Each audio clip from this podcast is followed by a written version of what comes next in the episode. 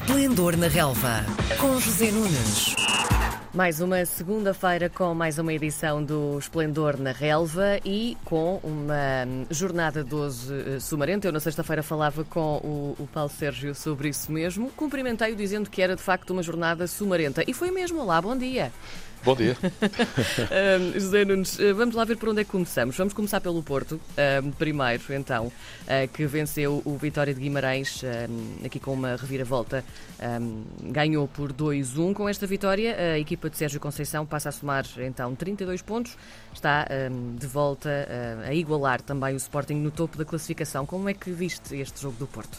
Bom, o Porto ganhou com, com toda a justiça, um jogo que não foi nada fácil até uhum. ao momento em que Mumino um, foi expulso aos 53 minutos. Portanto, é preciso não, não perder de vista que a Vitória de Guimarães jogou praticamente metade do jogo com 10, mas uh, o Porto esteve a perder.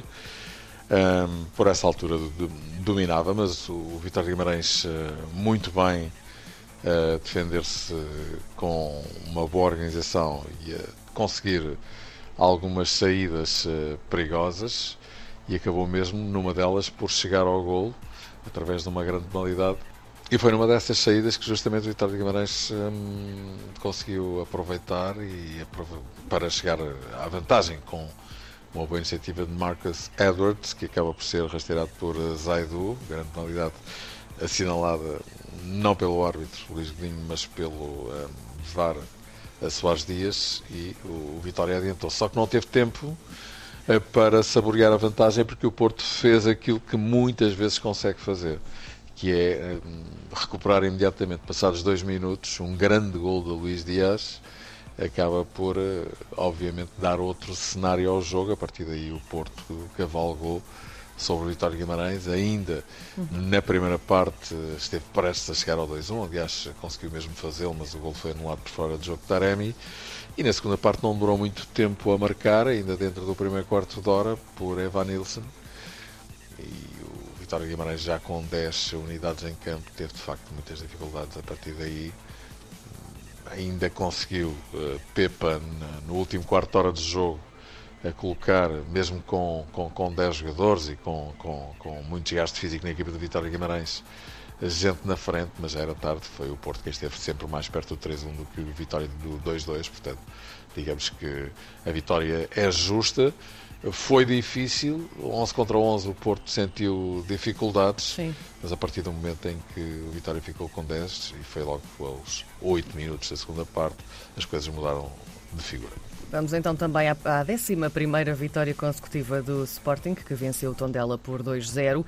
Um, tiveram uma entrada autoritária, o, o Sporting, um, marcar um gol logo uh, aos 10 minutos, mas depois não dominaram a primeira parte, mas regressaram em força na segunda. Este foi um jogo que também meteu uh, até lágrimas de palhinha. O que é que aconteceu aqui então? Bom, uh, também aqui há uma vitória justa da equipa de Sporting, mas de facto, uh, enfim, baixando um bocadinho de rendimento, o que é absolutamente normal uhum. na, na, ressaca da Liga dos Campeões e o mesmo vale para a equipa do Porto, evidentemente.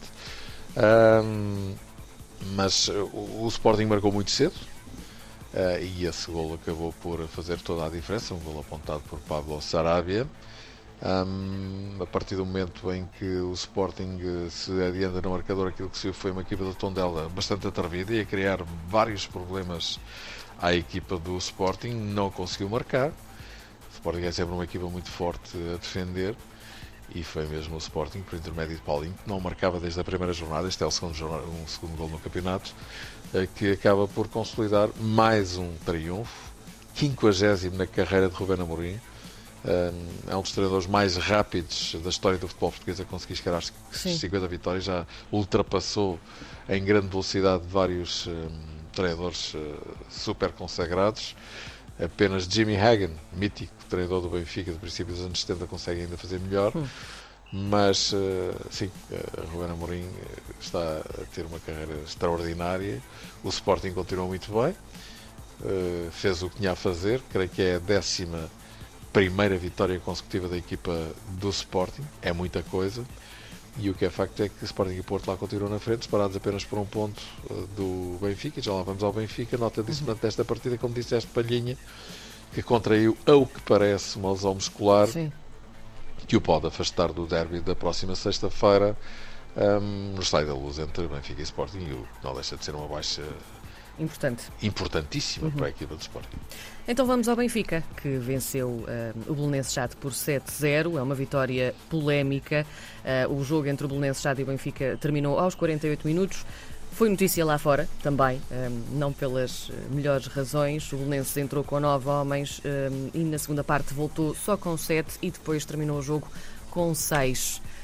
O que é que há para dizer sobre este jogo, José Nunes? Eu acho que não há muito a dizer por enquanto, porque já muito foi dito e seguramente que espera-se pelo menos que muito vá ser feito hum, ainda Sim. em relação a um episódio que de facto é, é, super estranho e triste mesmo. Foi quase deprimente assistir este jogo, hum, no sentido dele não se, não se voltar a repetir. Não se trata agora de saber quem são os responsáveis ou os culpados, certo. porque, eh, enfim, isso levar-nos muito longe. Ainda por cima, as coisas estão ainda muito nebulosas, muita informação uh, que depois acaba por ser contradita por outra informação que vai chegando. É melhor deixar assentar a poeira. Agora, o jogo está feito.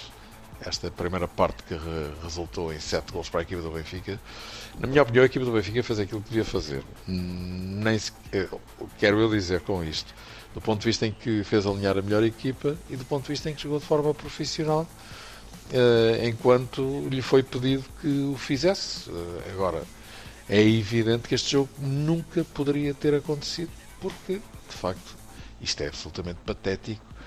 Eu joguei uh, futebol amador mais de 20 anos e nunca vi uma coisa destas. Quer dizer, isto não tem ponta para onde se lhe pegue num campeonato que se pretende que seja altamente profissionalizado. Ainda por cima, as coisas ganharam foros de, de, de grande amplitude e grande visibilidade pelo facto de em campo estar uma equipa como o Benfica que atrai sobre si as atenções certo. e, evidentemente, que uh, ainda maior amplificação deu a isto, daí as tais notícias que eram no estrangeiro e todas elas, eh, obviamente, muito pouco abonatórias. Isto não faz qualquer tipo de sentido.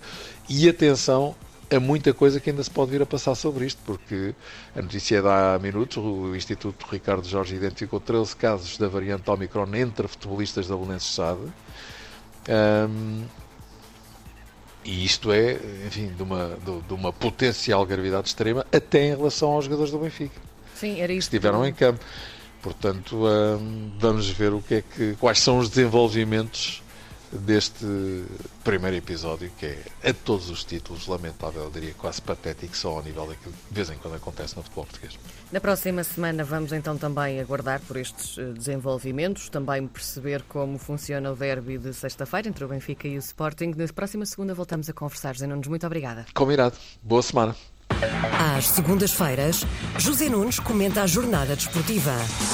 Esplendor na Relva, às 10h30 da manhã, na RDP Internacional.